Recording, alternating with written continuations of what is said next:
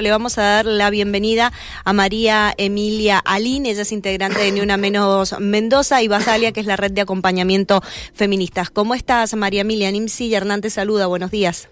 Hola, buenos días, ¿cómo están? Bien, muchas gracias por, por atendernos. Y bueno, sabemos que en la jornada de ayer se hizo una convocatoria desde Ni Una Menos al departamento de, San Martín pidiendo justicia justamente por Agostina Trigo. Eh, ¿Cómo, ¿Cómo se sienten ustedes? ¿Cómo están trabajando desde, desde la agrupación Ni Una Menos frente a cada uno de los femicidios que suele aparecer en nuestra provincia? Bueno, eh, en San Martín eh, se hizo a través de, de, la coordinadora, la coordinadora feminista de la integrada por tres organizaciones y también autónomas. Y y bueno, eh, nosotros como Baseliza somos una agrupación de acá de, la zona este que acompaña a mujeres en situación de violencia de género y también pertenecemos, integramos en Una Menos. Eso como para comentar. Eh, ¿Por qué? Porque la conversación en realidad fue masiva. Em, y lo que vemos, a ver, en esto de la justicia, ¿cómo, cómo funciona la justicia? ¿Por qué tenemos que lamentar una, una muerta más en el este, donde hace tres semanas tuvimos que lamentar el femicidio de Alicia, en el departamento de Rivadavia, eh, donde constantemente nos llegan casos de mujeres que van a las fiscalías y no les toman todavía las denuncias. Todavía está sucediendo eso, ¿sí? Que van las mujeres a fiscalías y no les toman la denuncia, que no dan suficiente presupuesto para que tengan rendines. Eh, bueno, y, un sinfín de cosas que también hasta en las direcciones de género no responden, nos aplican las leyes en materia de género, y después tenemos que lamentar lo que hemos tenido que lamentar ahora. Eh, no es menor, no es un dato menor, esto de que Agustina hace un tiempo atrás de publicar en sus redes sociales eh, la relación que, que, había tenido con una persona muy muy conocida de San Martín y que hasta ha sido escrachado por abusador, por violador y que ha circulado su cara en muchos lugares y ha quedado totalmente impune, ¿no? Entonces, esto tuvo una reacción de ley, tuvo que hasta pasar en las redes sociales, eh, tuvo que solicitar prohibición de acercamiento en su momento cuando se quiso alejar de esta persona eh, y bueno, viene a ser también un sospechoso hoy. Entonces, entendemos que no estamos trabajando para nada, que está trabajando en la prevención, ¿sí? Absolutamente. Eh, y después tenemos que estar lamentando, eh, nos están matando, digamos. Zona este, entre más te alejas de la, de, de capital, más ves situaciones de injusticia, de una justicia patriarcal que además eh, te revictimiza, digamos. Fíjense que hablar en la represión que hubo, eh, sí hay compañeras todavía tenía, ahora nosotros no sabemos si ya habrán llegado la, al fiscal a, alguna subcomisaría donde están las compañeras. Eh, entonces, es lo que decíamos recién, hablábamos con el otro medio, la rapidez que tienen para poder detener a las pibas y para poder imputar, porque hay algunas pibas que van a imputar, eh, y ellos poder estar libres. ¿Sí? Y bueno, y eso sí, te da bronca, te da eh, tristeza, porque sí, hay una, hay una injusticia terrible y es hacia, hacia donde creo se manifestó el repudio en San Martín, porque la gente, hay gente, muchísima gente, eh, familias, chicas, chicos, muchos jóvenes, eh, y se dio todo esto, este repudio, eh, ayer en la marcha. Ahora vos pensás que vamos, vamos a vivir un poco el tema de, la entrevista para que entre todos también los que estamos de este lado comencemos con la a, seguir deconstruyéndonos. eh, con respecto específicamente a, lo que mencionás de la represión por parte de la policía en la manifestación, ¿es una causa o es una consecuencia? A veces esto, esto, también lo, consulto, digo, porque la marcha, la movilización comenzó de forma, mm, de forma pacífica, pidiendo justicia, el nombre de, de, una mujer nuevamente asesinada, víctima de femicidio.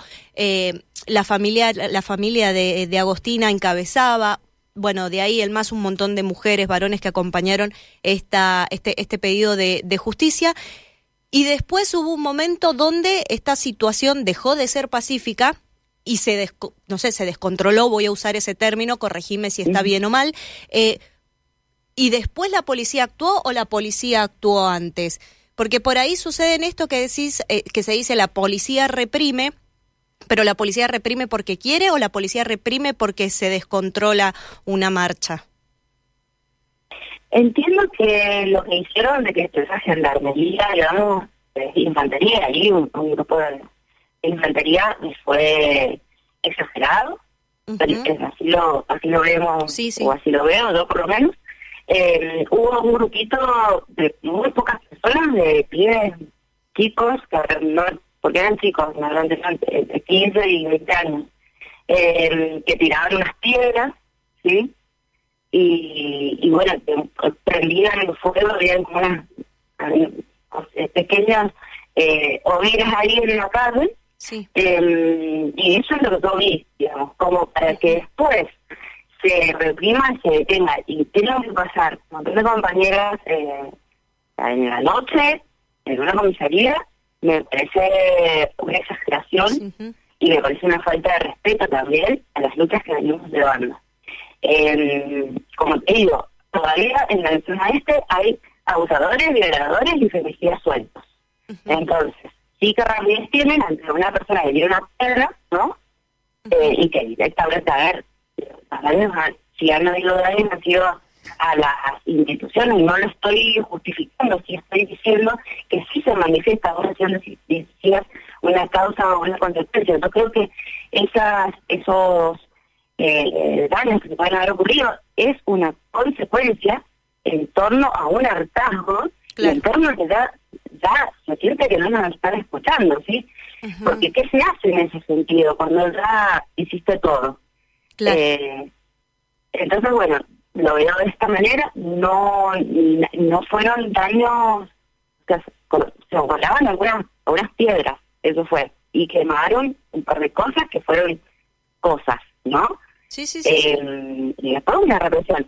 Entonces, hay, hay una menor, estamos en conocimiento, tenemos que comunicarnos con este eh, pero hay una menor de 15 años que tenía una fractura en el brazo, al, al, al hospital Pato, y que tenía una fractura en el brazo porque le había agarrado un policía de brazo y le había fractura el brazo.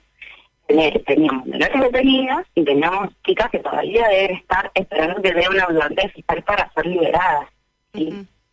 Se sabe, no sé si lo mencionaste, pero si se sabe el número de, de las mujeres que quedaron eh, detenidas ahí en, en la comisaría, en la fiscalía.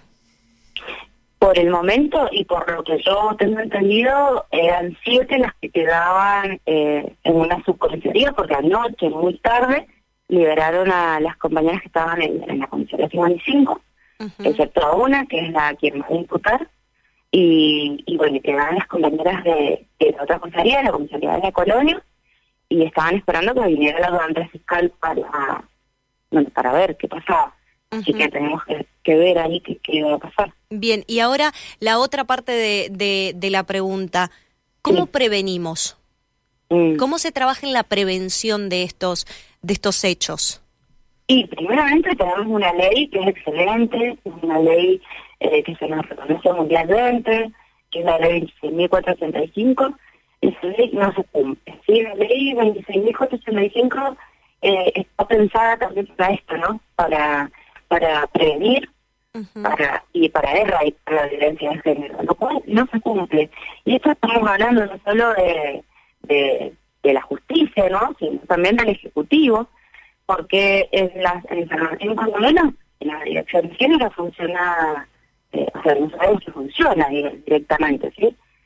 Eh, a veces existe esa victimización a las mujeres, las mujeres que vienen sometidas y vienen sufriendo violencia de género, que se anima quizás, porque ya no aguantan más, a ir a pedir una, una solución o a que orienten, que las asesoren y las guíen, eh, resulta que llegan al lugar y, y por ejemplo, la dirección de género, y son revictimizadas, ¿no? Sí.